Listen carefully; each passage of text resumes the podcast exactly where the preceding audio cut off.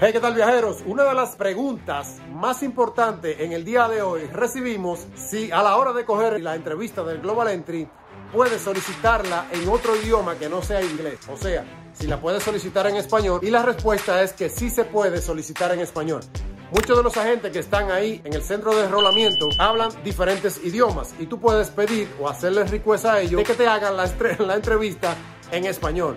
Así que si tú necesitas tomar la entrevista del Global Entry en español, simplemente pídele a ellos que quieres coger la entrevista en español o si no, pide un traductor para que así tú puedas tener una mejor experiencia en tu propio lenguaje. Así que recuerda que si tienes alguna pregunta de viaje, alguna pregunta de equipaje, no dudes en contactar, déjanos saber cualquier tipo de pregunta que tú necesites saber y nosotros estamos aquí para crearte y brindarte una mejor experiencia en tu próximo viaje.